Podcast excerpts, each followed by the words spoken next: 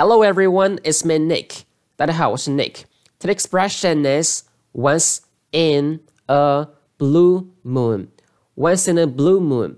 Blue moon 意思是蓝月亮，它是一种非常罕见的天文现象，所以 once in a blue moon 就相当于 very rarely，用来表示千载难逢，极为罕见。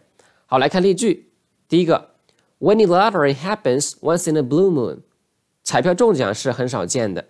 第二个，No way, you only get a chance like this once in a blue moon，不会吧？这种机会可是千载难逢呀。All right, that's it for today. I'll talk to you soon. Bye, guys.